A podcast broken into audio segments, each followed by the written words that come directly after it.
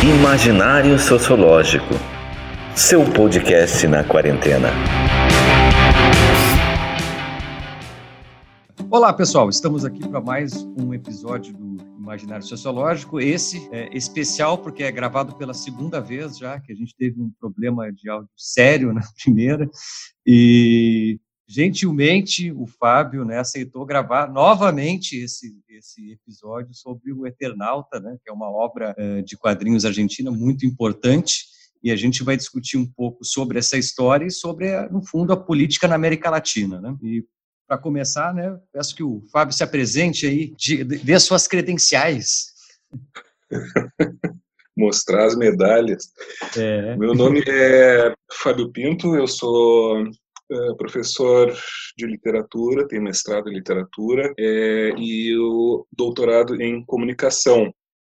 Esse doutorado foi justamente o meu, o meu estudo sobre o Eternauta, é, um estudo que, que começou lá em 2015. É, surgiu assim completamente por acaso. Eu não sou um, um, um, leitor de quadrinhos, leio muito menos do que deveria, talvez. E eu estava em Buenos Aires em 2015 e esse tema, essa história, ela acabou cruzando o meu caminho algumas vezes lá e, e eu acabei me, me interessando e acabei fazendo a tese sobre ele. E, mas é isso, eu não, eu não sou um fã de quadrinhos, eu não sou um cara que entenda quadrinhos assim é, é, com muita, com muita perspicácia, com muita em detalhe, né?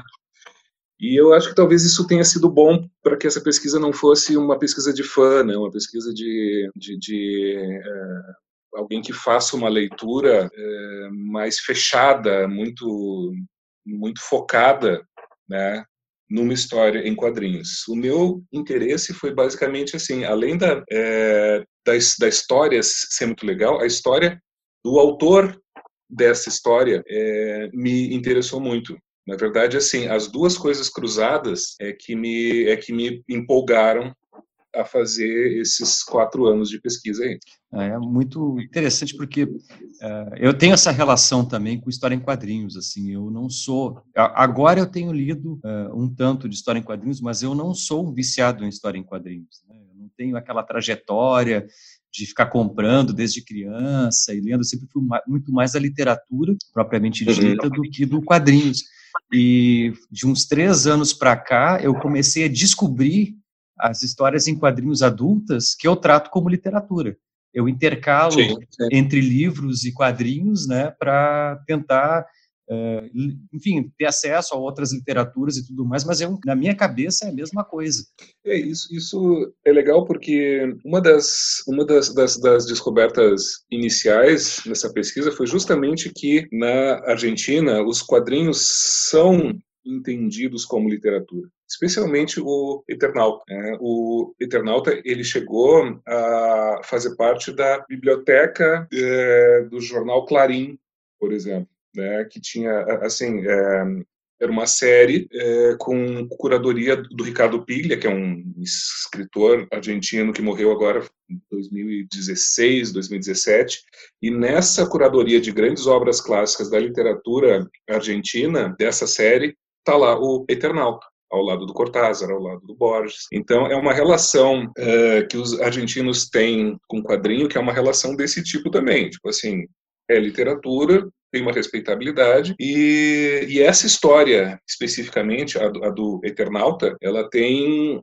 uma, uma, uma, respeitabilidade e uma importância maior, porque houve toda uma, uma apropriação é, política com relação à, história do, do Oster. Né? É, Para quem não conhece, as, a, a história se chama Eternauta e o autor se chama Hector Westerheld. E o Westerheld é, é, respeitado, é conhecido como o maior roteirista de histórias em quadrinhos da Argentina. Ele é um desaparecido político desde 1978 e a história dele é, de, de, de, de militância e, e, o fato de ter sido sequestrado e de ser um desaparecido fez com que a história do Eternauta é, começasse a ser lida como uma uh, metáfora da ditadura militar e do movimento de resistência contra a ditadura. Então, é uma história em quadrinhos onde se cruzam não só a, a, a, arte gráfica e a arte do roteiro, mas uma história é, extra extra textual, né, que é essa história do Osterheld. É o a, e... a, gente tinha conversado aquela aquele na outra ocasião, né? Ele ele era um ele se torna um ícone, né? Acaba se tornando um ícone na Argentina, claro, em função também do desaparecimento, mas muito em função da sua uh, também da, do legado dentro da obra dele humanista, né? Que ele acaba introduzindo nas Sim. obras dele e, e, vanguardista, né? Porque que nem a gente. É, ele, ele, ele é o cara que, que uh, transformou os gêneros de histórias em quadrinhos na, na, na Argentina, como, né? Uh, a gente está falando de, de, uma história em quadrinhos dos anos 50, né? Então, assim, o que estava na moda, o que, que, ele fazia? Ele fazia uh, roteiros de histórias em quadrinhos de faroeste, de, de, de, de ficção científica, de guerra, né? E a grande inovação que ele trouxe foi dar uma espécie de é, nacionalização para esse tipo de, de, história. E, ao mesmo tempo, fugir do maniqueísmo do modelo norte-americano e europeu. Ou seja, a gente tem, uh, por exemplo, uma história como a do Ernie Pike, que é um personagem dele, que é um correspondente, é, que, é um, que é um repórter de guerra, é, que faz a cobertura da Segunda Guerra Mundial, mas ele não está nem do lado dos alemães e nem do lado dos norte-americanos. Ele está simplesmente é, contando histórias que têm a ver com o indivíduo no meio da guerra. Né? O indivíduo, independente da sua nacionalidade, mas ele ali, é, no meio daquela violência, no meio da morte e completamente perplexo diante dela. Então, são, não são histórias é, de mocinhos e de bandidos, ou de heróis e de vilões. São histórias de dramas humanos, de questões humanas. Né? E isso era uma coisa que antes dele não existia no, no quadrinho argentino e não sei se no quadrinho latino-americano também. Eu creio que não. É, essa, latino... essa, porque... essa visão aí mais aberta. É, a gente não tem uh, muitos quadrinhos na América Latina, sobretudo falando da década de 50, né? A gente uhum. vai ter algumas inovações nos quadrinhos a partir da década de 80, 90, tem algumas, algumas coisas. Mas a década de 50, 60, que é o, o caso dele, no mundo mesmo é muito raro esse tipo de história que ele está trazendo, né, com essa abordagem não maniqueísta, né, não individualista necessariamente, né, porque ele não tem um, um, um herói que é exaltado, né, um, um, superpoderes ou coisas do gênero. Né. A gente tem é, uma, uma, uma outra é, e a gente está falando de 1957.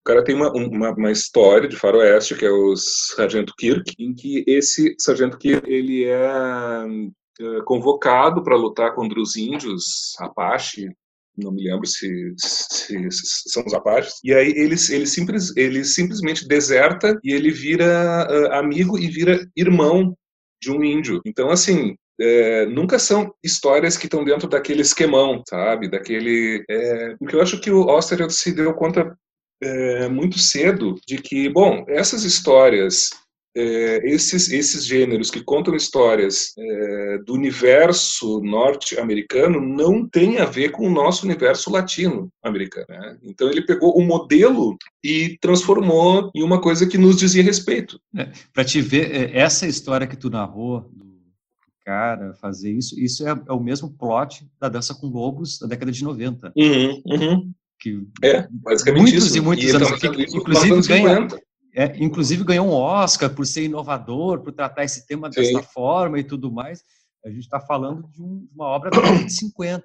É. E, bom, era popular também, né? Era, era popular. E, o fato dele, dele, dele uh, inovar nesse sentido, num, num, num tipo é, de suporte como os quadrinhos, e um quadrinho popular mesmo, era gibi vendido em banca, ele fazia isso nesse meio, para esse tipo de leitor, é que dá a ele um mérito muito especial. É, eu, eu entrevistei um pesquisador chamado Juan Sasturain, que hoje é, é diretor da Biblioteca Nacional. E ele me disse assim: eu sou um dos caras que leu o Eternauta, os quadrinhos do Osterheld na década de 50 mesmo. Ele tinha 11 anos. E ele disse que aquilo era muito diferente de, de, de tudo que se conhecia, porque falava, né?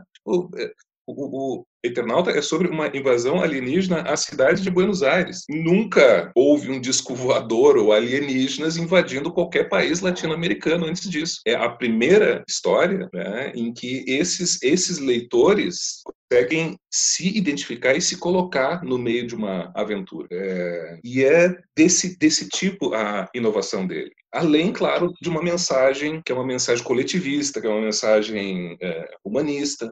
E é. e é. interessante isso porque eu, já faz alguns anos que eu vi isso, acho que foi em 2010 ou 2009, que justamente estava tá começando a ter uma queda né, nas vendas de, de história em quadrinhos no mundo, né, sobretudo dessas grandes editoras Marvel, DC e tudo mais. E essa, o subterfúgio que eles estão usando agora é fazer o que o Oster fez na época, de tentar trazer para os contextos locais uh, eh, personagens que dê identificação às pessoas. Então, eles se criaram uhum. lá uma heroína que é islâmica, né? E aí ela usa, usa o véu na cabeça e tudo mais. E não, e não é sexualizada, né? Uma menina. Uh, criar, tra tratar dos personagens vindo de outros contextos que não sejam Europa, Estados Unidos, né? Então, hoje existe. Mas veja, isso a gente está falando de, de, século 21, né? Está falando de década Sim. de depois dos anos 2000. Então, aquilo que ele plantou de semente lá de, e organizou, né, de histórias, para a época é muito revolucionário. Até porque a gente tem uma, é, ponto de vista mais social, a gente tem uma invasão massiva, né, da cultura norte-americana na América Latina, né? Com, a, com a, as grandes marcas né? entrando, né? Os, uh, os, os, fast food entrando no, na América Latina e várias outras coisas. Então, teve uma onda americanista, né, de cópia dos Estados Unidos e tudo mais, e isso vai bem na contramão. Né? É, ele tá e, e é, é, a gente está no, no, no, no, contexto da Guerra Fria, né? Então, assim, ou, ou o país é, se alinha com Moscou ou com Washington, né? Uhum. Década de 50, década de 60 e tal, é, essa, essa disputa ela está muito clara. É, até a final do 80 é, é isso aí, né? É, e se alinhar com Washington, no caso, né, levaria alguém como o Oster a fazer um tipo de história, a criar um tipo de, de, história bastante diferente. Só que ele não está alinhado também com um pensamento uh, socialista, com um pensamento de Moscou. Né? Ele não está alinhado com nenhum pensamento, ele está alinhado com esse pensamento é, de criar de deixar muito clara, de, de, de, expressar a complexidade do comportamento humano em histórias em quadrinhos.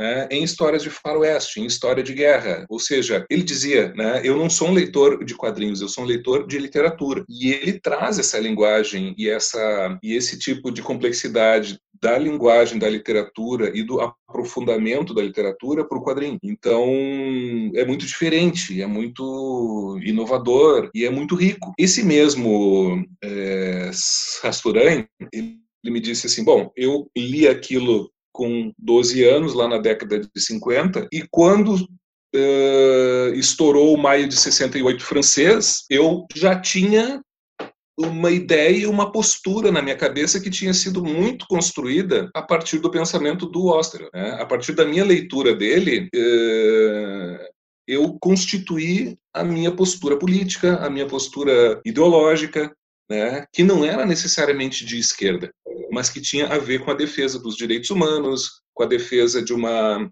de uma empatia maior entre os seres humanos, a defesa da coletividade, tal. Ele disse de certa forma, o Ostrov, ele nos formou através né, dessa leitura que seria uma leitura de, de, entretenimento, a princípio, a gente acabou tendo uma formação política, uma formação uh, política em amplo sentido, uma formação ética. Né? Era um quadrinho que trazia a possibilidade dessa construção de uma ética. Então, é muito é muito diferente do que de qualquer coisa que eu saiba que tenha acontecido no Brasil nessa época. Não sei se, se, eh, se houve algum tipo de produto de entretenimento ou de arte com esse tipo de, de alcance e com essa possibilidade de complexificação de um pensamento da juventude, da gurizada. Né?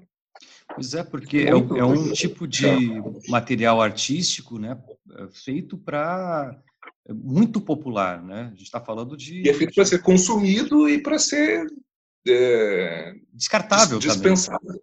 É. é descartável. É, porque o quadrinho, a ideia do quadrinho antigamente, ele era essa coisa uh, impermanente mesmo, né? Que, que, é. É, que ele tinha uma, uma, durabilidade muito pequena, porque o papel era muito ruim, né?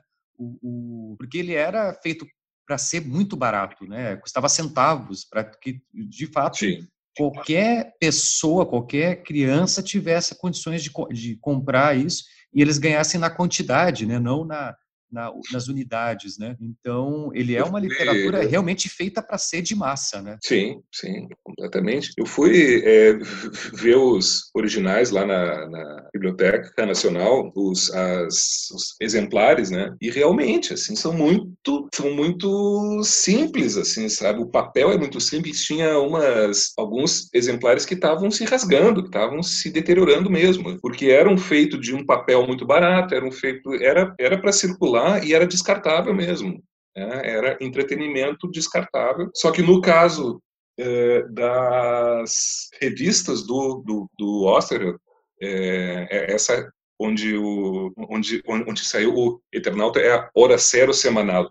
Ah, tu vê um exemplar tem uma capa super convencional, com uma cena de guerra, alguma cena de luta. E aí tu vai olhando, os desenhos também, tem muitos que são muito convencionais e tal, mas as histórias, a inovação está nos enredos, a inovação está nos roteiros, a inovação está é, no tipo é, de. Como é que eu posso dizer? Em nenhum momento são histórias em que ele em que ele acha que o leitor, por ser um leitor adolescente, por ser um leitor uh, infanto-juvenil, ele jamais é, simplifica uma história pensando que esse leitor não vai conseguir entender alguma coisa um pouco mais elaborada. Né? Ele jamais subestima o leitor. E e hoje a gente sabe, né? Por mais é, por mais jovem que seja o leitor, ele tem um grau de exigência que não é, né? Não tem guri bobo, né? Hoje, eu acho que na época também não tinha, né? Não, não tem.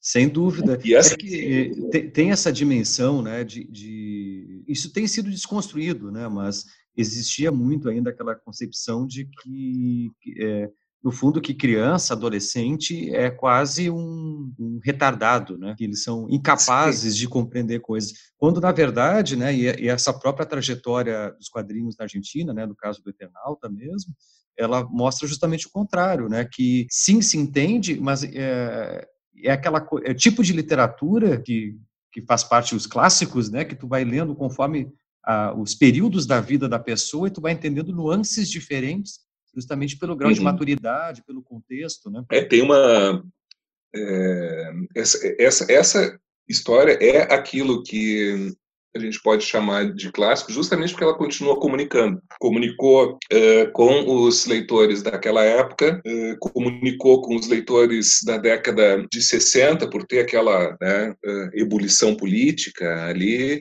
comunicou na década de 70, porque uma história de invasão alienígena poderia facilmente ser lida né, como uma alegoria, é, e isso o, o Oscar ajuda muito a, a, nessa interpretação, né? Esses alienígenas poderiam ser, lidos como um símbolo do imperialismo norte-americano, né? Ou das grandes potências. E lá na década de 50 ele não vai dizer isso, mas na década de 70, quando ele já está militando politicamente, ele cria um prefácio para a reedição do Eternauta da década de 50, meio que afirmando isso. Né, dizendo, ó, realmente, estamos falando aqui é, de uma invasão que não é uma invasão de, de alienígenas propriamente dita, né, que por trás disso tem outras coisas, tem, é, tem essa ideia de que sim, nós somos invadidos o tempo todo, né, e que essa invasão não é uma invasão tão é, imaginária assim. E daí vem a força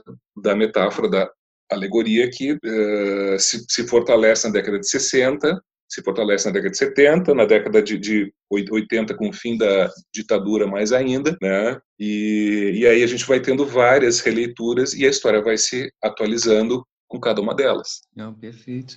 é, é, é, bem.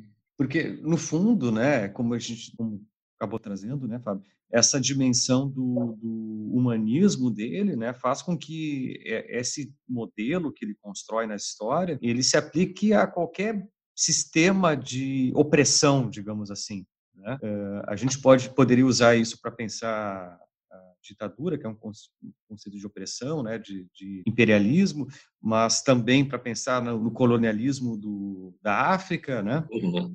Sim, é, sim. E, e, vários outros contextos que a gente vai ter um, um, nível de imperialismo direto, né, em que a gente tem uma invasão, um controle, né, uma ação efetiva de algum grupo, né, e, e, o que é muito interessante dessa, dessa, obra dele é que é essa dimensão justamente de que os, os invasores não são os vilões, né? É, na verdade, é, ele tem um, uh, níveis de, de, invasores, né? A história inicia com é, uma nevasca radioativa em Buenos Aires é, e os personagens principais ali que, que aparecem no, no início não sabem o que está acontecendo. E aí, aos poucos, eles vão encontrando é, alienígenas. É, encontram os cascarudos no, no, início, que são os insetos gigantescos. Depois eles encontram os manos, que são é, humanoides assim que têm mãos com muitos dedos e acabam descobrindo que na verdade há um inimigo que não são esses aí.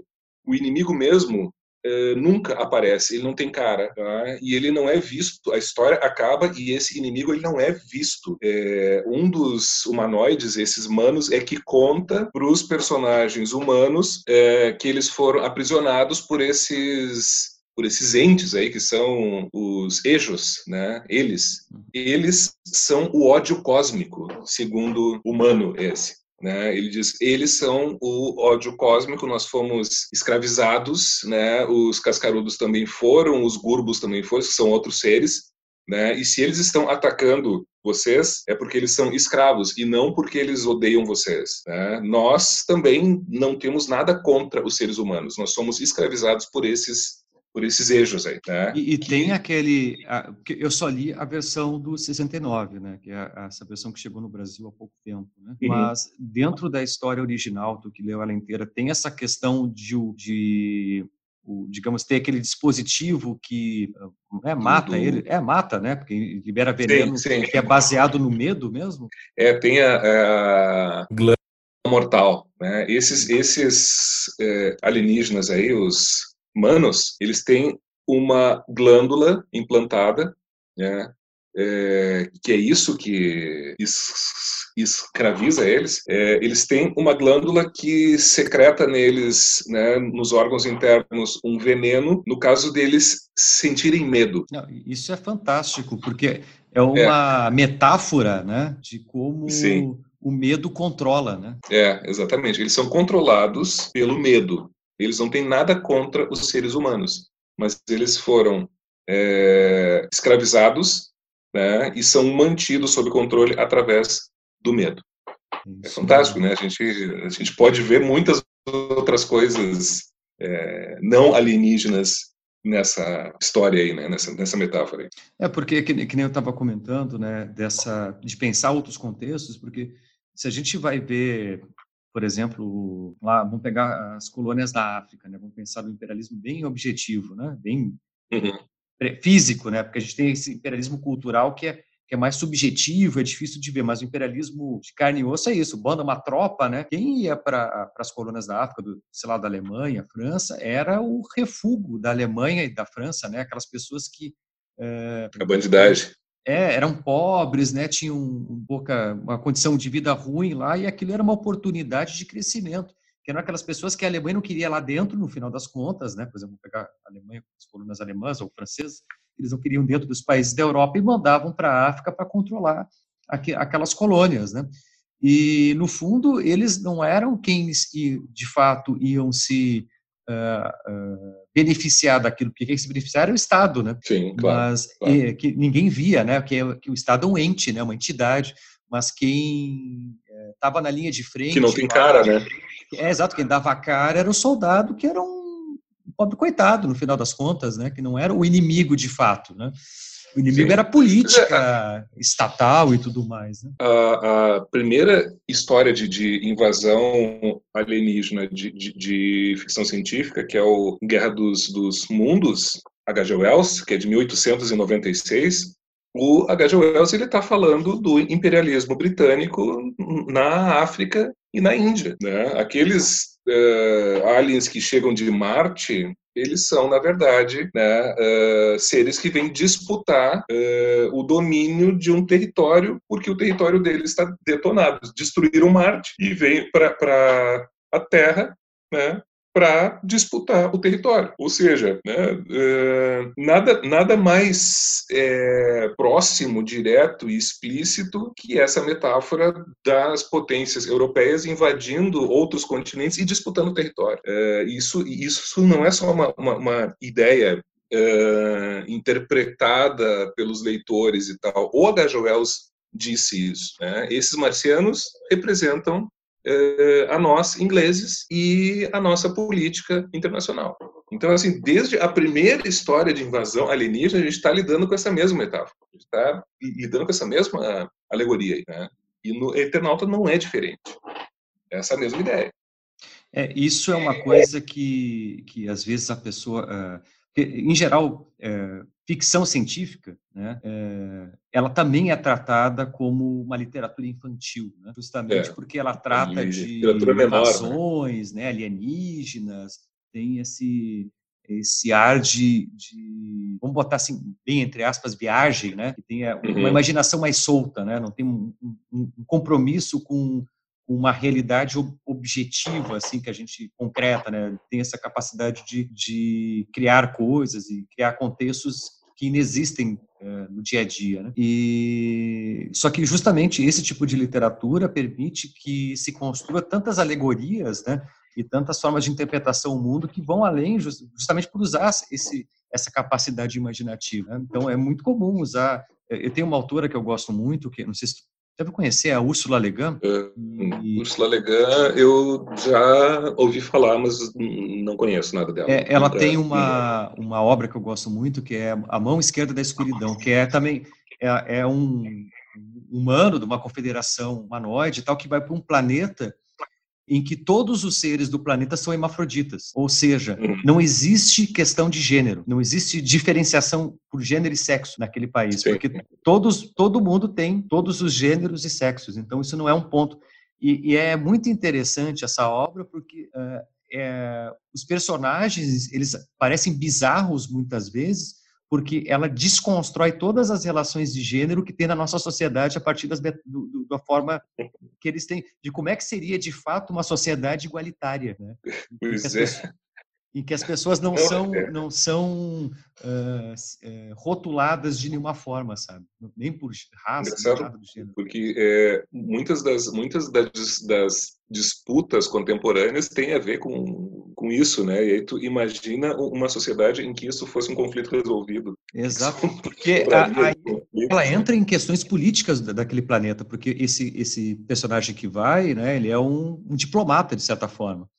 Então ele está tentando fazer acordos com esse planeta e tudo mais, e, e aí ele começa a mostrar a política, e aí como é que é uma política que tem realmente conflitos, né, que é uma política como a gente entende, né, que tem relações, tem conflitos, tem jogos de interesse, mas nada disso passa por questões de gênero. Uhum, então é, é muito é... interessante, e é uma obra riquíssima, só que é a mesma coisa, é, é, é uma... É, porque dentro, no caso do também da aula de literatura, né? Dentro dos cânones literários, a literatura de ficção ela é bem marginal dentro da literatura mais mainstream, digamos assim. Pois é, a ficção científica ela sempre teve esse estigma de ser uma literatura menor por ser muito imaginativa, por, né, por ter um, um aparente descolamento da realidade concreta e tal. Agora, quem diria, né, que de todos os gêneros, né, de todos os modelos literários, artísticos uh, narrativos, a ficção científica seria a que está mais próxima hoje da realidade. 2020 é distopia pura, né? 2020 é é, é quase uma subliteratura, né? Se a gente for pensar assim, né? nas, nas distopias clássicas, populares, 2020 está muito próximo disso. É, parece um roteiro imaginativo demais. Sabe? É, eu diria que se alguém escrevesse o que está acontecendo agora, por exemplo, alguém, e conseguisse voltar no tempo, lá para a década de 40 e 50, e simplesmente publicasse a descrição do mundo que a gente vive, eu duvido que alguém da década de 40 e 50 acreditasse que o mundo pudesse ser do jeito que é hoje. É inverossímil, é totalmente inverossímil. Né? E é por isso que a ficção científica é a que nos representa melhor hoje. É, é que é, o paradoxo é que a ficção científica, é, eu estou aqui pensando né, nas distopias, tá? pensando em Guerra dos Mundos, estou pensando em 1984, estou pensando em Revolução dos, dos, dos Bichos, né? Os, os dois do, do Orwell. Fahrenheit é, também, do... Estou pensando no Fahrenheit 451, no Admirável Mundo Novo, né? Todos esses livros de literatura popular hoje estão muito mais próximos do que a gente está vivendo do que um romance realista lá da década de lá do início do século, sabe? Os romances realistas envelheceram muito mais do que os romances eh, idealistas eh, delirantes de ficção científica que se aproximam hoje muito mais da nossa realidade concreta. Sim. Isso é muito curioso, né? O, o, o, Eternauta, aquela nevasca radioativa, nevasca mortal do início da história, ela está muito próxima da pandemia do Covid-19 que a gente está vivendo hoje. A maneira como eles é, como esses personagens latino-americanos que estão ali confinados em casa, a maneira que eles encontram para sair é colocar um traje isolante, feito com as coisas que eles têm em casa, né? É uma roupa de mergulho com uma máscara, sabe? Muito, muito semelhante, muito parecido, sabe? É muito. É, tu lê o Eternauta e pelo menos esse início ele é muito próximo. É muito e, e, não só isso, né? É, Imagina, né? Tudo improvisado, porque a gente também está vivendo essa situação de máscaras improvisadas, de sistemas de, de, de segurança para o Covid improvisado também, porque não tem como a gente comprar uhum. máscara hospitalar para todo mundo e tudo mais. Então a gente está bem, assim como naquele contexto se improvisava, né, do, do, do Eternauta, a nossa realidade hoje é de uh, eh, EPIs, né, de proteção, sim, sim, uh, acochambrados, né? É, não, é tudo, é tudo uh,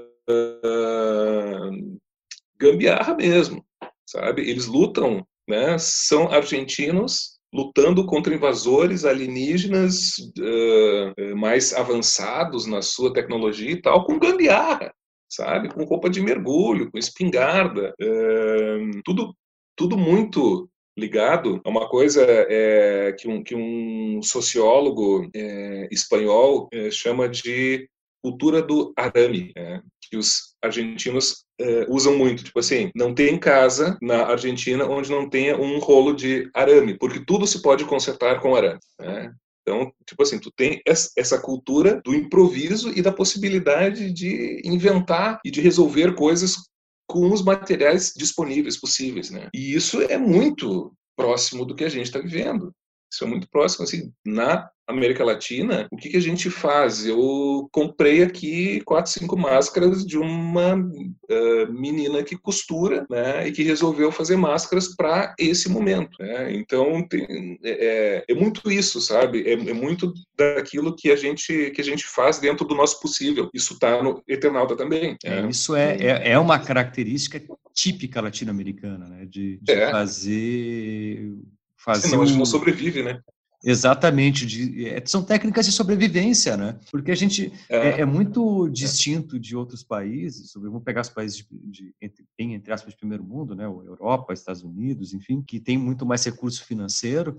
Então, as políticas públicas elas elas elas entregam à população aquilo que é, é digamos, cientificamente adequado. Então, lá, por exemplo, não está faltando tantas máscaras, né? as pessoas podem ir na farmácia comprar e tudo mais, porque eles tiveram um sistema de abastecimento e pirataria. Né? A gente está tá vivendo um contexto em que está tendo pirataria de países que desviam uh, né, uh, materiais, suprimentos de outros. Né? A gente está num momento bem insano, assim, Isso é muito louco. comércio internacional, né? E, e, querendo ou não, os países da América Latina, né, África e outros lugares, o sul global, né, que a gente fala, estão Sim. fazendo o que sempre fizeram, que é resistindo, né, e resistindo do jeito que está, que é improvisando, que é fazendo o seu, o seu acochambre, né, sua gambiarra. Resistindo contra todas as probabilidades. Né? É, exatamente, porque é o que sempre aconteceu no final das contas, né? A gente vai pegar nós aqui, Índia, né, a, a, o continente africano inteiro, a América Latina é. inteira, né, América Central, a gente sempre foi sobrevivente, porque nunca nos foi é, sobretudo do ponto de vista internacional, nunca nos foi dado um projeto de desenvolvimento nacional, né? Ou Sim. a gente foi colocado como a prioridade de desenvolvimento no mundo, né? A gente foi meio que jogado com a própria sorte aí e se vira como Sim, dá, né? Dentro isso, desse isso, mundo desde, desigual, né? Desde, desde, desde a, a invasão, né? É, que, assim, convenhamos, né? O Colombo não descobriu nada, afinal não tinha nada coberto. Né? Os europeus chegaram aqui é, como invasores também, né? E a ideia nunca foi constituir aqui colônias é, que se tornassem autônomas, mas colônias que permanecessem sempre dependentes. Portugal, né, uh, uh, durante todo o período colonial, manteve um sistema de extrativismo. Né?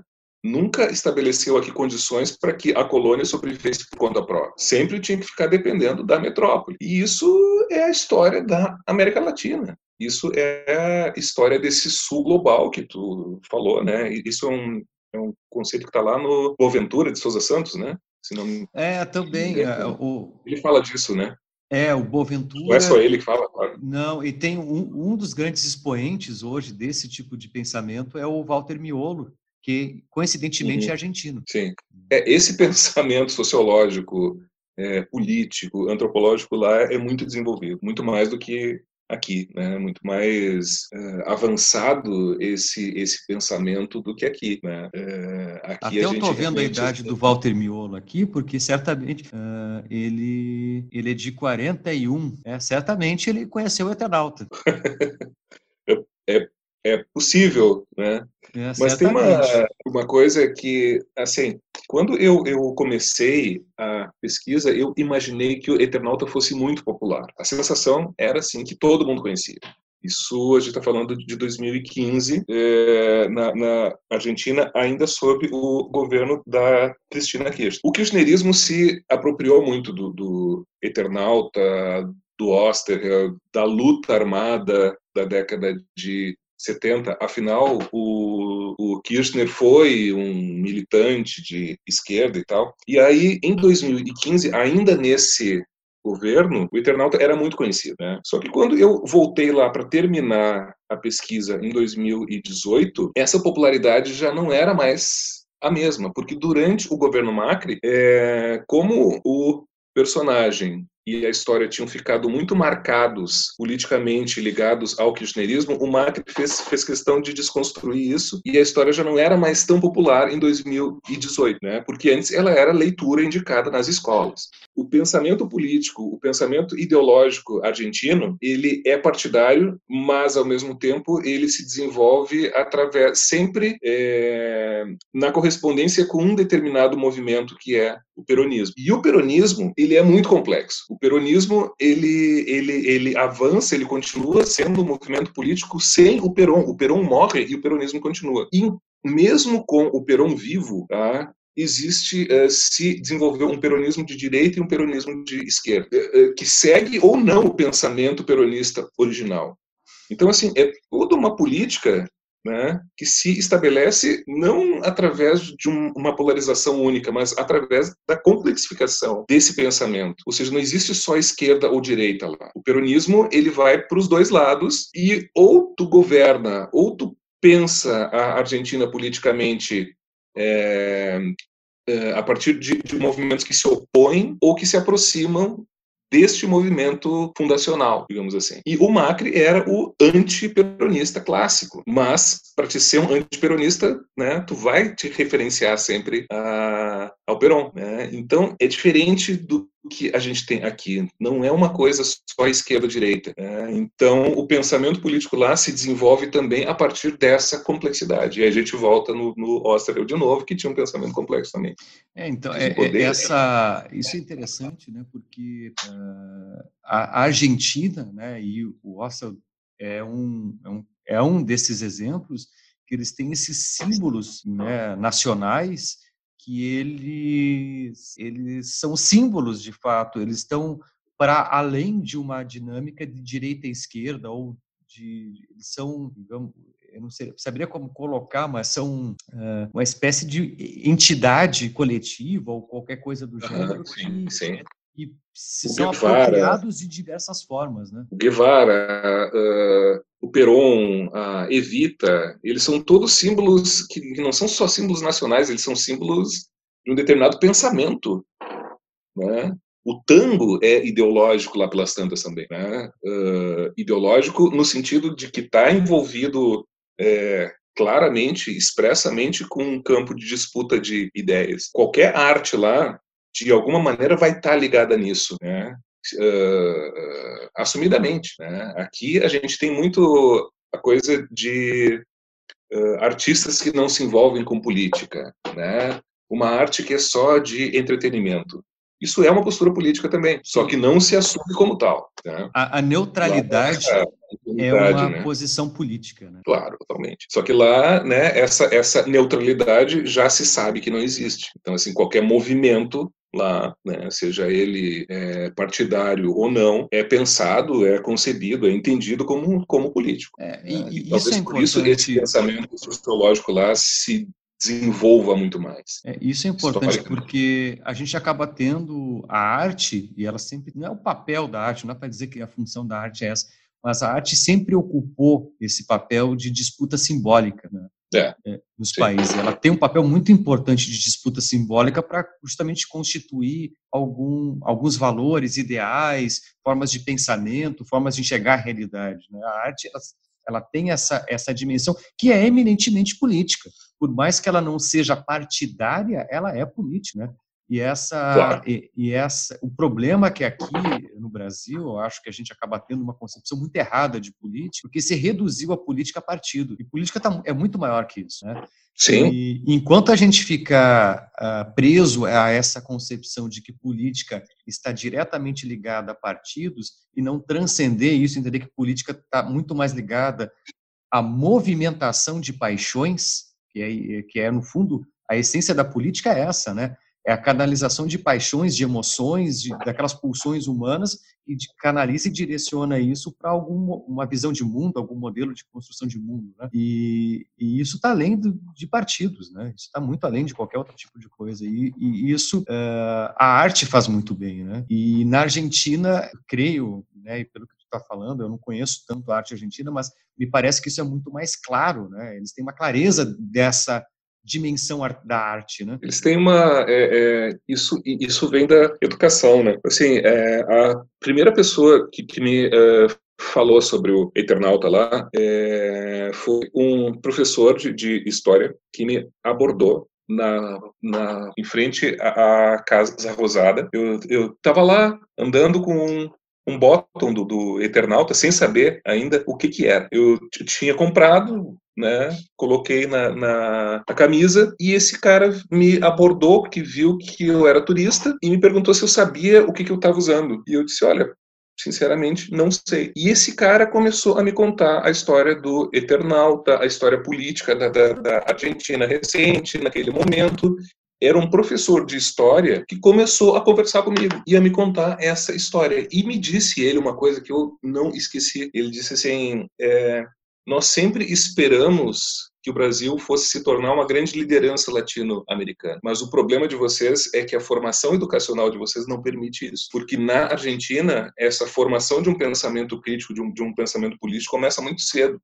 Né? As escolas, eh, os professores, o ensino, a educação, eh, nunca existirá lá uma fantasia ou mesmo uma, uma, expressão fantasiosa, hipócrita, como escola sem partido. Hum. Né? Lá o pensamento é um, é um, pensamento político e as pessoas sabem disso e as pessoas a, a, aprendem isso muito cedo. E esse cara me disse assim, né, se no Brasil houvesse uma formação de pensamento crítico como existe aqui, talvez ele se tornasse realmente a liderança é, política latino-americana continental que nós esperávamos. Mas o Brasil, é, além de não ter isso, ele se manteve e se mantém de costas para a América Latina, como se ele não fosse do mesmo continente. Isso se, se tornou uma linha dentro da minha pesquisa. Assim, é, o, o, o Eternauta ele acabou uh, sendo um motivo de aproximação à América Latina. Porque, tipo, um, é, é, quando eu voltei para o Brasil, eu fiquei pensando assim, mas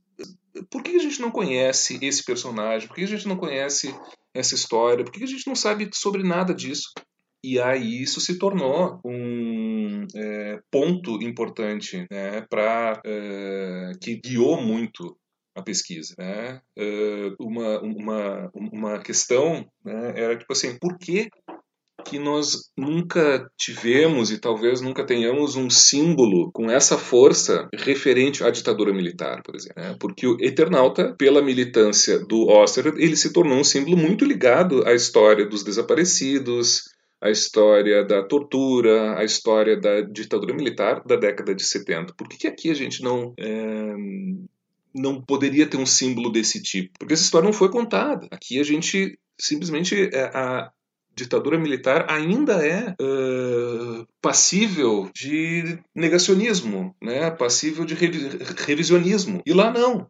Né? Lá, assim, é, é uma história que as pessoas sabem. Tem as mães, as avós da Praça de Maio que estão lá todas as quintas-feiras, né? fazendo a sua caminhada, que é para que as pessoas jamais esqueçam do que aconteceu pessoas desaparecidas e que morreram nessa época. Aqui a gente não tem nada disso. E, e né? isso é, é uma, então, é, é uma questão vai... complicada, né? Porque a gente acaba tendo revisionismo histórico e aí se tem uma, uma ideia distorcida, né? de que, enfim, se construiu aquele inimigo, inimigo imaginário, né, que é o comunismo, né, que ia assolar o Brasil, que a gente ia virar comunista. É a Guerra Fria, né? É, a Guerra de novo, Fria aquele.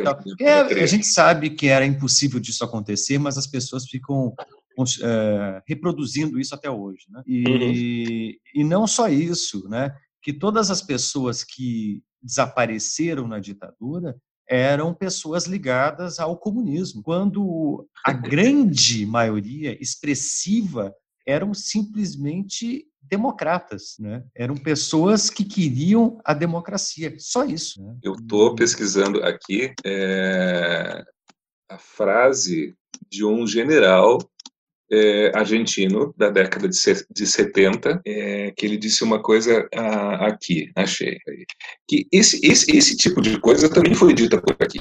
Só que aqui parece que, que essa história não existiu ou que ela é passível sempre de ser lançada como mentira, como invenção, como idealização, né? Agora a gente está vivendo isso, né? A gente tem no comando do país um cara que uh, aplaude a tortura, né? A gente teve essa, essa fala da, da Regina Duarte agora, essa semana, né?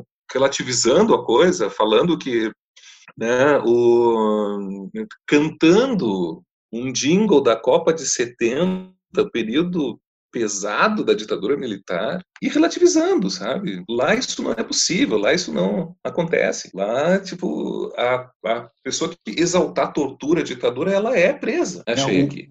Uma das pessoas, né, é. que era o símbolo da ditadura, que acabou virando, que era o Vladimir uh, Herzog, Herzog né? Ele uhum. é, é, o caso clássico, ele não tinha nada de comunista, nada. Ele simplesmente era democrata e era um cara que estava fazendo denúncias né, contra a ditadura, contra arbitrariedades e coisas que eles estavam fazendo.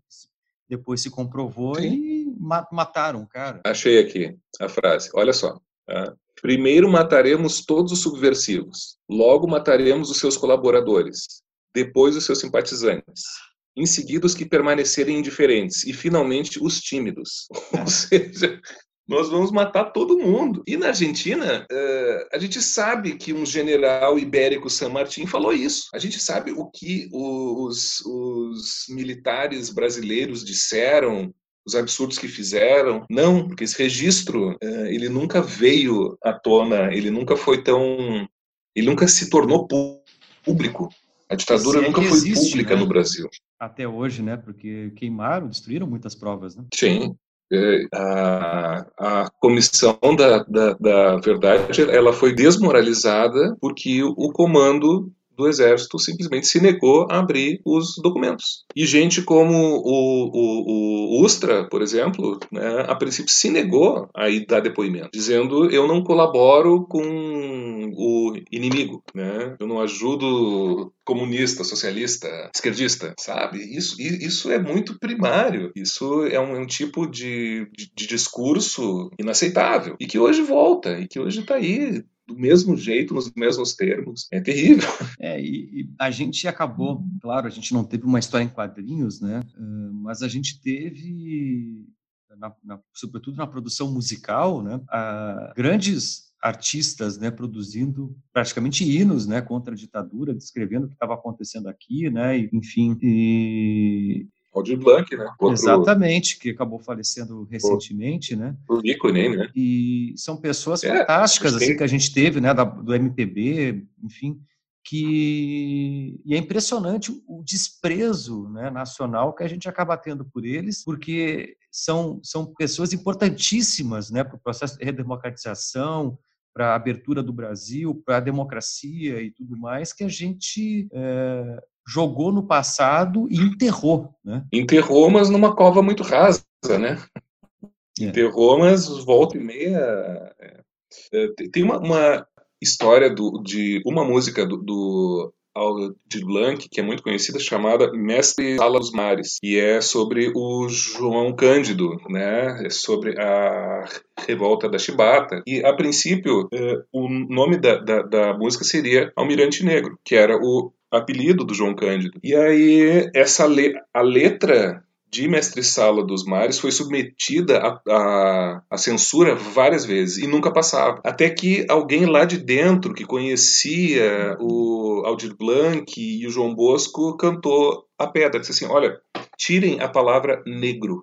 Problema não está em almirante, o problema não está nessas referências à tortura que são muito sofisticadas e os sensores não entendem. Está na palavra negro. Ou seja, a gente teve uma ditadura que não foi só é, é, cuidadosa e violenta com relação a questões é, ideológicas mais amplas. Era uma ditadura racista. Né? É perseguir os tímidos, é perseguir os, os colaboradores, mas também aqueles que sempre foram perseguidos né? Persegue gay, persegue negro, persegue todo mundo que não se enquadre, né? dentro daquele uh, ideal, uh, aparentemente, de proteção da pátria, né, de proteção da nação. Na verdade, é, um, é, uma, é uma política de extermínio, né, é uma política nazista, é uma política como essa que a gente está vendo aí. É, ou Tudo de tá novo. 100% a favor, ou não tá, né? Não tá porque tu vai ser morto.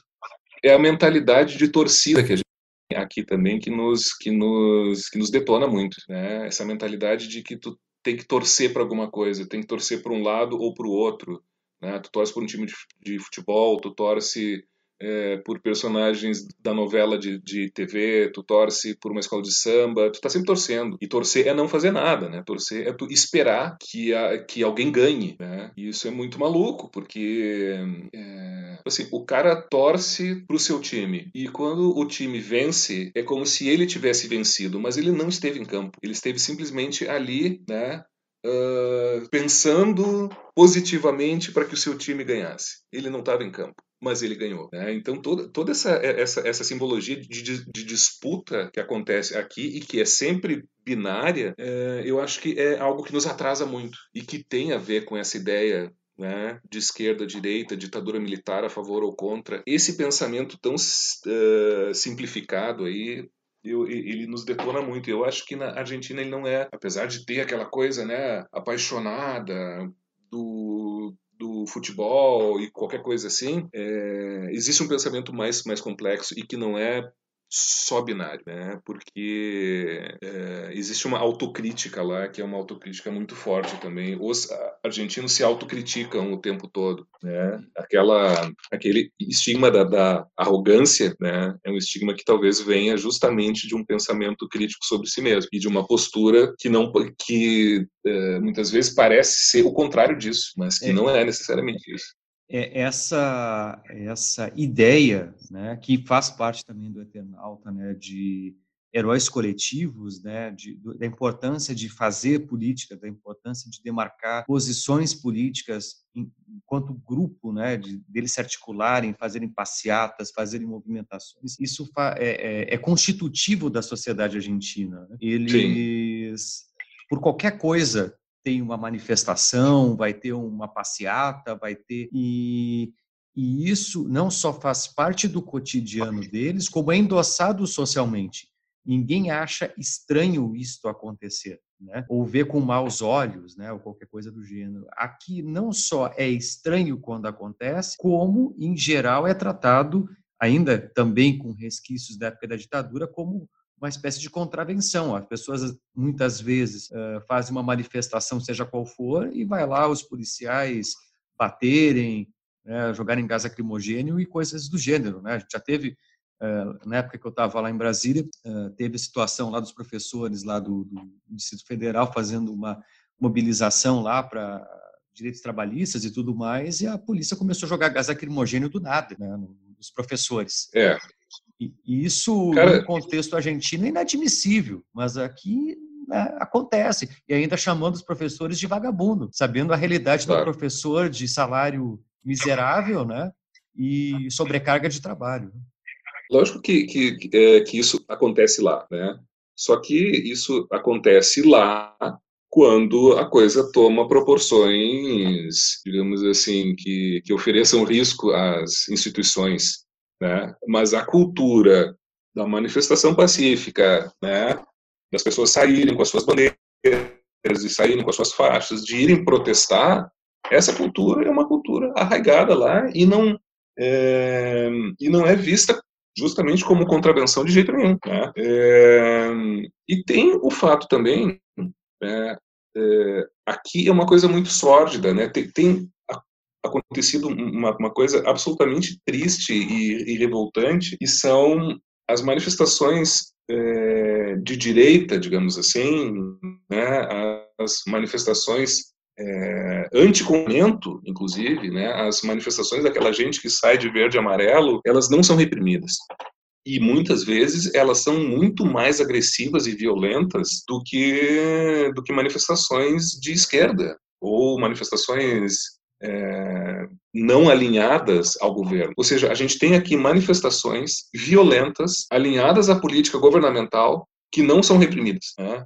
Aqui teve gente espancada, sabe? Aqui no centro da cidade, em Porto Alegre, tá? teve gente de verde e amarelo brigando, espancando, é, é, sem que acontecesse absolutamente nada. Então a gente tem um Estado repressor que tem lado também, né? E, e bom, um, é. um Estado um estado que tem um lado tão explicitamente assim e um lado tão equivocado em tantas coisas é, é, é algo que, não só na, na, Argentina, mas acho que em outros países chega a ser, chega a ser até meio raro. Né? Onde é que tu pode imaginar uh, a defesa de que as pessoas saiam às ruas no meio de uma pandemia como um, como uma política governamental, né? Ou como algo que não é reprimido publicamente. Só aqui, né?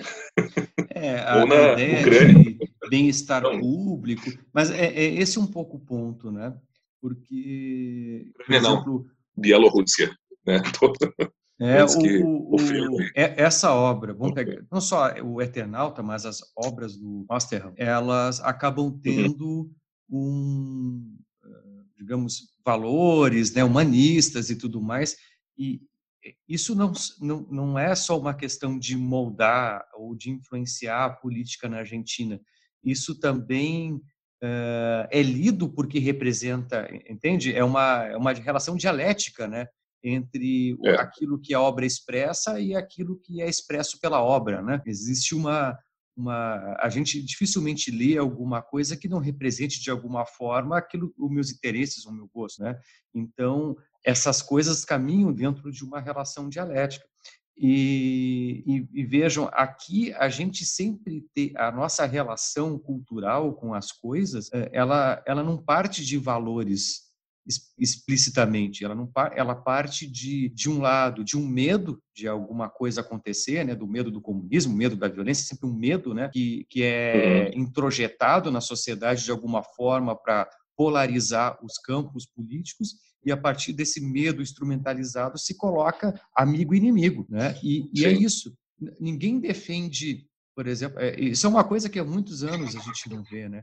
Que país a gente quer construir, né? quais são os, os, elementos concretos desse país que a gente quer construir. É, eu duvido que alguém tenha alguma resposta disso. E quando eu duvido, eu não falo de pessoas comuns, assim, a gente lá em Brasília, políticos. Eu uhum. duvido que eles tenham resposta para isso. Só que se eles não têm resposta para isso ou cogitam uma resposta para isso, a gente não vai virar nada, né? Porque a gente não tem norte e, e, e, esse norte não é uma grande coisa, assim, tipo, ah, nós vamos virar uma grande potência. Não, não é disso que se trata, né? É justamente é o mínimo, isso. né? É o mínimo possível. É, exato.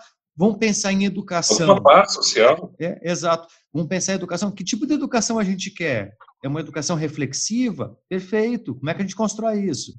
É, é, são esses questionamentos políticos né, que vão orientando, são questões básicas, fundamentais, digamos assim, e as políticas vão se articulando para dar resposta a isso. A gente não tem isso. E o pior as pessoas não cobram isso, porque elas estão tão preocupadas nessa disputa maniqueísta para ver quem está certo e quem está errado, que é, essas questões fundamentais passam ao largo. E, e, e a gente, no fundo, né, não tem um, um substrato cultural que endosse isso. Pelo contrário, os nossos artistas, que nem a gente tava, tava, trouxe muito bem antes, né, Fábio?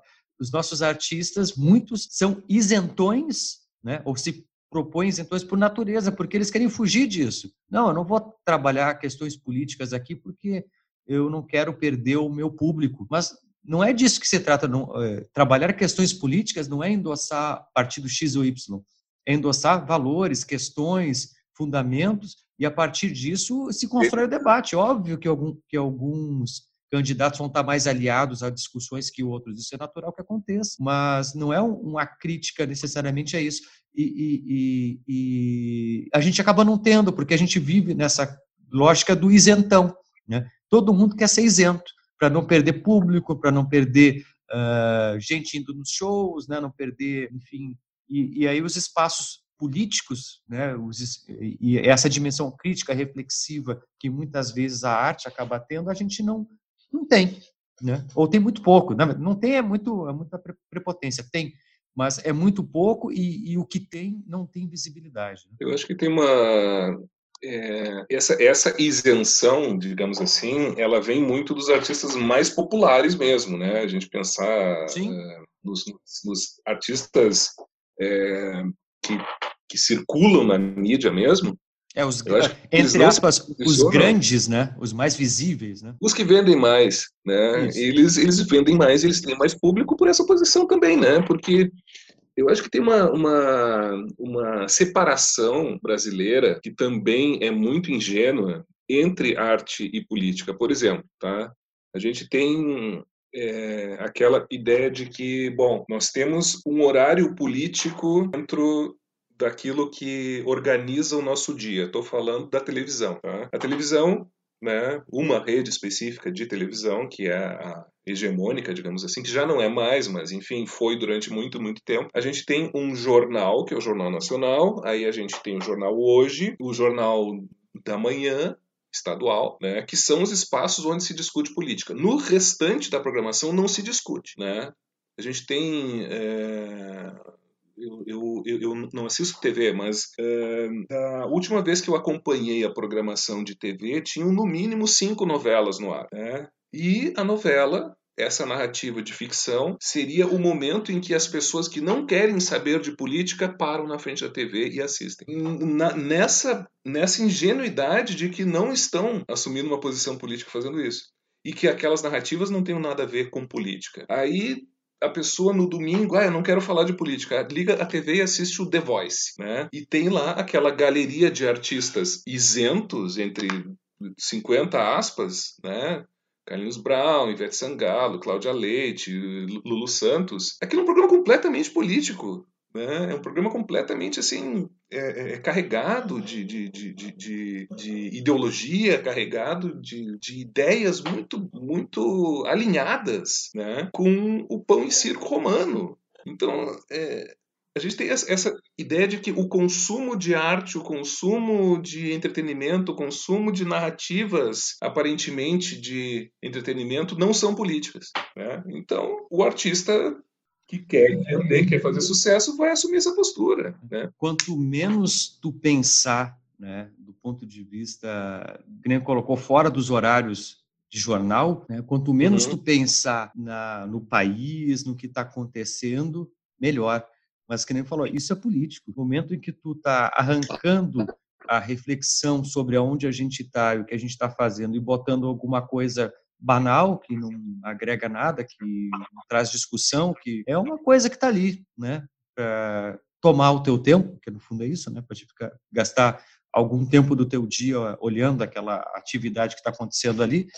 Isso é político, é, é estritamente político. Né? Sim. Não, o negócio é, é que se consome muito mais informação sobre é, a movimentação da política partidária hoje do que se consumiu em qualquer outro momento histórico.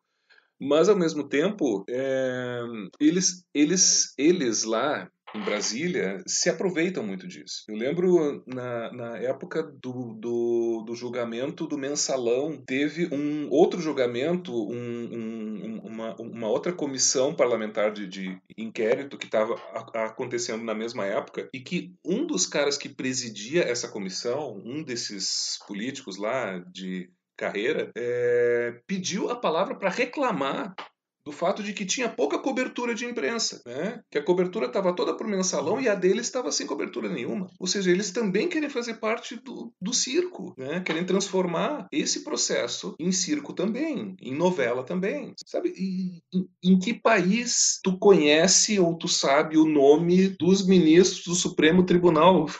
sabe? Aqui eles viram celebridades, né? Aqui eles São viram personagens. Assim, né? São tratados assim, cara. em que, é, em que a, outro a...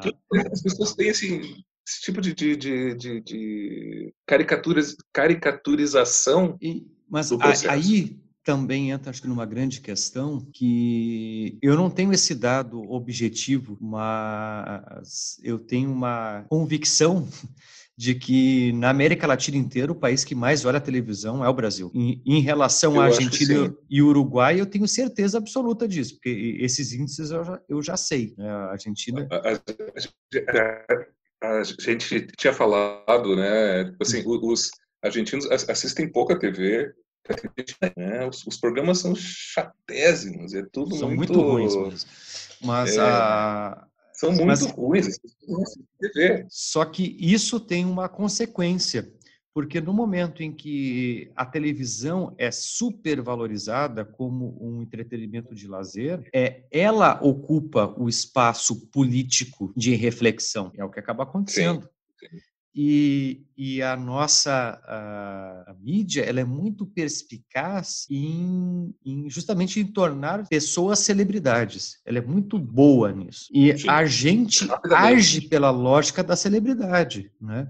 Que nem colocou, o ministro do STF é uma celebridade. Ele não é um ministro do STF, ele não é um servidor público, né? E, e os políticos em Brasília, essas pessoas são tratadas como celebridades, não como servidores públicos, como se eles estivessem a serviço do povo que é a, é a categoria que eles pertencem. Mas esses níveis de compreensão, a gente tem que sair dessa lógica de organização mental que a, que a mídia te dá, porque a mídia te dá esse tipo de organização.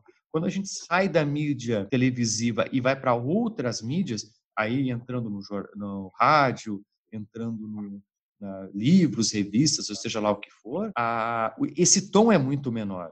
Né? Porque a, o máximo que tu vai ter uma foto, alguma coisa. Agora, quando a gente entra no vídeo né, te mostrando lá um ministro uh, dentro do Supremo Congresso votando uma coisa, né, tendo, dando um pronunciamento sobre não sei o quê, e sendo chamado o tempo inteiro a aparecer na televisão, a gente acaba criando uma ideia de sensacionalismo das figuras públicas. E as pessoas começam a ocupar esses cargos com essa mentalidade na cabeça de que elas são celebridades, né? que elas são seres é que elas elas elas são elas são apresentadas na mesma tela em que são apresentados os atores, são apresentados os cantores. Exatamente. E, é, eles, e, e, e, assim vai construindo o nosso imaginário. Mas é isso, né? A gente tem uma, é, uma carnavalização de todos esses processos. E não é que na Argentina, no Uruguai, no Paraguai, as pessoas não sejam também muito, muito envolvidas e muito interessadas é, na política, mas eu acho que elas não, elas, elas não se esquecem de uma coisa básica, que eles são nossos empregados. Né? Os deputados, os vereadores, os ministros, eles é, para eles estão trabalhando para nós a princípio. Né? E como aqui sempre houve um sistema que é um sistema repressor, o que a gente espera deles é que eles nos maltratem, quando na verdade a gente não admi admitiria isso de alguém é, para quem a gente está dando um emprego e nós damos emprego para eles, né? Então é, há, uma, há, uma, inversão nesse sentido e eu acho que as, as discussões políticas e é por isso que as pessoas se manifestam, por isso que as pessoas vão para a rua, porque elas nunca deixam de ter em mente o fato de que são servidores públicos, eles servem, não somos nós que, servimos a eles, são eles que servem a nós. Né? Então, essa, essa, é uma diferença muito básica. Essa é uma é, diferença muito básica. E essa construção política que é forte, né? E e isso perpassa, inevitavelmente, processos educacionais. Né? Isso, eu acredito que a educação uhum. política uh, de base é muito forte nesse sentido. Né? A gente que, que atua na sala de aula todos os dias, né? a gente que tem esse, esse, esse contato é, direto com pessoas que são é, nesse processo de formação e a gente que proporciona essa, essa formação se vê diante desses dilemas o, o tempo todo, né? É, porque é, agora nós também estamos desfilando na mesma tela onde eles assistem uh, vídeos do YouTube. Né? Nós estamos desfilando na mesma tela que o youtuber, que a blogueira, que o blogueiro. Né? Então, uh, será que a nossa função também não está sendo, lá pelas tantas, é, proporcionar ocupação e entretenimento? Né? Como é que a gente vai formar essas pessoas? Né? Como é que a gente vai é, demonstrar para elas que nós estamos falando de coisas muito concretas através de uma tela isso me preocupa muito nessa, nesse, é, nessa contingência que a gente está vivendo por causa da pandemia. Flávio, para a gente encaminhar para o final o nosso papo aqui, eu queria saber quais seriam suas palavras finais. Eu, olha, eu eu eu eu tô, é, eu tô achando muito legal o fato de é, do Osterheld, por exemplo, ele está sendo publicado no Brasil agora como nunca foi antes. Né? A gente teve o lançamento da versão do Eternauta de 1969, a gente teve o, o, lançamento no ano passado. Ano passado, a gente teve também o lançamento pela editora Figura de uma edição do, de uma outra série dele, que é Mort Cinder. Uh, Está sendo lançado agora o Sherlock Time, que é uma outra série escrita pelo Oscar também. E a grande notícia esse ano é que a Netflix anunciou o investimento de 15 milhões de dólares na adaptação do Eternauta por uma série, né? Então pode ser que essa história chegue até nós, chegue até o Brasil, circule mais. É, esperemos que seja uma produção é, que não retire o teor é, político e ideológico dessa história. Né? E que ela tem desde, desde sempre, né? E que não é partidário, que não é de esquerda, que não é de direita, que é humanista. E se a série mantiver isso, eu acho que acho que temos aí um, uma eu revivescência que... dessa história. Né? Esse é o tom, né, do da obra dos autor, do autor, né, que é essa busca, né, por humanização, por empatia, por Trata, por, é, ir contra a desigualdade, né, ir contra essa, é, é, de tornar a sociedade mais justa, né? Eu acho que é. esse que é o que é o tom e isso, do ponto de vista prático, não é não é e não pode ser partidário, porque no momento em que um partido assume isso e o outro é contra, a gente fracassou como sociedade, né? Porque defender valores humanistas deveria ser uh, algo de independente da ideologia. Político sim, Talvez. mas não independente da ideologia de direita ou esquerda, né? porque isso é humano. Né? Ter empatia é, é essencial para sobrevivência em sociedade. Né? Acho que a, a, mensagem mais importante do, do, do Oster, das histórias dele, talvez seja estamos todos juntos. Né? Por mais que a gente crie guerras, inimizades, é, todos nós estamos enfrentando a mesma coisa, que é a morte. Né? Ele fala numa entrevista é, o grande personagem pouco aproveitado da história da literatura e dos quadrinhos é a morte, porque todos nós estamos juntos, né, e lutando para não morrer. Isso isso une, né? Essa seria a, a cola que une e, e que nos torna a sociedade, né? A sobrevivência, a necessidade de, de de se manter vivo. Essa é uma mensagem e tanto, né? Uma mensagem importantíssima. Perfeito. Bom, então vamos encaminhando. Acho que ficamos por aqui, né? Beleza, uma mensagem bonita. Queria agradecer esse, esse convite aí, cara. Eu que agradeço, né? E, e, peço. A gente gravou duas horas da última vez, igual a essa. E, é, agora acho que foi até mais longe. É, foi um pouquinho mais longe e no fim não deu, o áudio ficou muito ruim e dessa vez ficou bom. Eu tenho certeza que tenha, ficou certinho, a menos aqui eu consegui escutar bem, né? E agora a gente tem um material aí legal, né? Mas muito obrigado, Fábio, por, por estar aqui, né, e compartilhar dessa conversa aí que sempre é muito agradável. Eu que te agradeço. Estamos às ordens aí. Não, Estamos juntos. Ficamos aqui então, pessoal, com mais um episódio do nosso podcast Imaginário Sociológico. Imaginário Sociológico. Seu podcast na quarentena.